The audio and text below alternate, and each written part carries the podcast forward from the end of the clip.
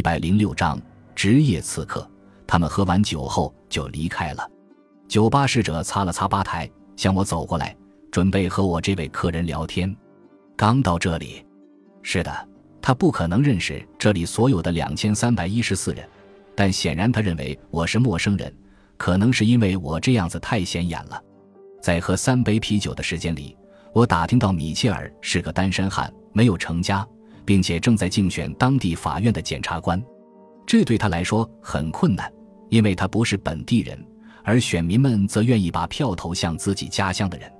我也打听到，警长马丁的妻子是米切尔的姐姐，他的妹妹刚和一位中学数学老师结婚。那位数学教师叫什么名字？他叫莫洛。三点差一刻。我离开酒吧，徒步走回停车处。我很快找到了海湾中学，学校门口有一排校车等着学生放学。三点过十分，学校的铃声响了。三十秒之后，学生蜂拥而出，他们中的大部分冲向校车。当第一位老师开始离校时，大部分校车已经坐满了学生，然后校车开车了。我等着，最后看到了皮罗，现在他叫莫洛。他个子高高的，有点驼背，年龄是近三十岁。我看着他走向他的汽车，假使他注意到我也没关系。我们只见过一次面，那次我戴着假胡子、墨镜和假发。皮罗预付了三千元，对一个教师来说，这不是个小数目。对他的死亡，他没有提出确切时间，他也不愿意知道确切时间，只限定在一个星期内完成。可是三天后。当我去找他的时候，他失踪了。后来我从别处得知，皮罗在跟我见面后的二十四小时内，忽然发现生命很宝贵，不应该轻易丢掉。可是当他急忙赶到和我见面的旅馆里，我已经早不在那了。他又赶到第一次与福伦见面的酒吧，但福伦那天去外地看望孙子，也不在。皮罗吓坏了，连忙收拾行李逃跑了。现在我看着没落。也就是皮罗上了汽车开走了，我紧跟其后，走过六条街后，他停在一栋高大的维多利亚式住宅前，下车钻进了大厦。我开车过去时注意到，米切尔那辆淡蓝色的轿车正停在皮罗的汽车前，这又使我想起米切尔，他骗我说已婚有两个孩子，那是什么意思？使他自杀的动机看上去更可信。他真正的意图是什么？我回到那条主街道上，把车停在镇上唯一的旅馆后面，登记后便拿着自己的衣箱和高尔夫球带进了房间。第二天便是星期五，我很晚才起来吃早饭，然后漫步到那条主要街道上。我遇见了一位肥硕的警官，从他的年龄和举止来看，我猜想他就是马丁警长。我走上台阶，进入镇里的图书馆，找到一本书。然后在一张靠近窗户的桌子边坐下阅读，窗户正对着那条主要街道，从那里我可以清楚地看到海湾储蓄所。十一点过十分，我看见马丁警长走进了储蓄所，我等待着，而他没有离开。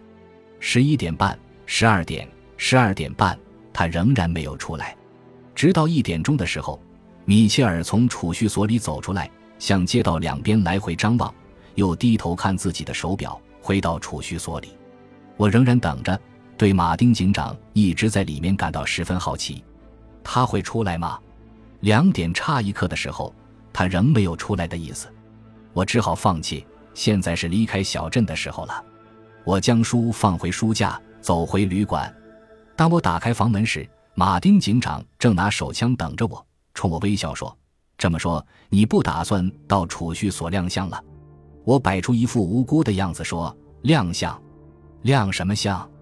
他走到我面前，搜查了我的口袋，但没有找到武器。我注意到他还搜了我的衣箱，也查了高尔夫球袋。我的假胡子、墨镜和假发都摊在床上。他放回手枪，说：“你没有按约定出现，我很奇怪。有五千元等着你来拿，而你居然不来，为什么？”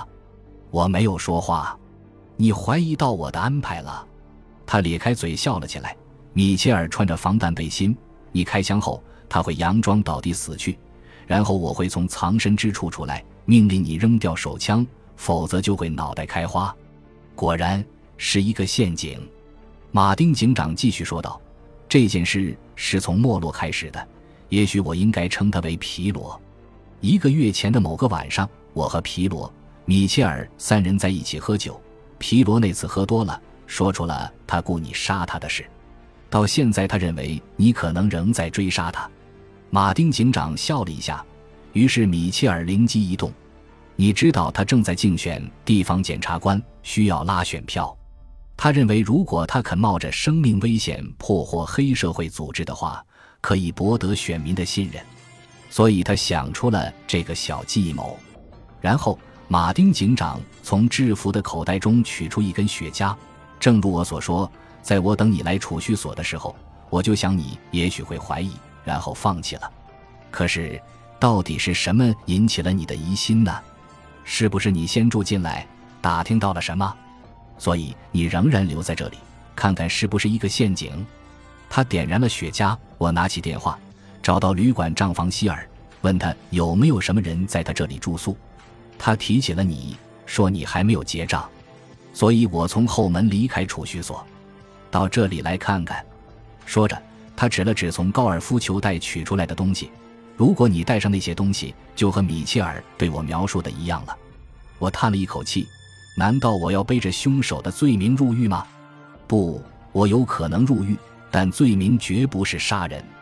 这没什么，理由很简单，我的协会和我都是假的，我们从来都没有杀过一个人，不论何处，不论何时都没有。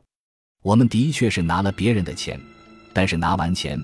我们总是没做事就离开，消失的无影无踪。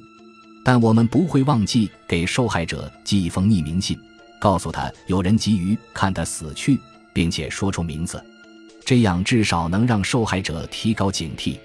同时，我们也会寄一封信给警方，里面是同样的消息。这不一定足以让警方逮捕我的顾客，因为他们还缺乏可靠证据。但我相信，只要警方查问我的顾客。至少会阻止他们进行下一步杀人计划。总之，我们不是杀人的，而是救人的，同时用这个来赚点钱。我们从没有听到有顾客向我们抱怨，因为雇人杀人的顾客不可能以我们没有履行合约而报警。事实上，在遇到像皮罗这种自杀的情况时，我一般在几天之后再去找他们，然后发现他们已经改变了主意，由此。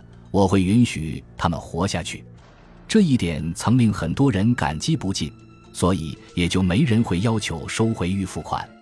我来这里自然也不是要枪杀米切尔，取走那五千元。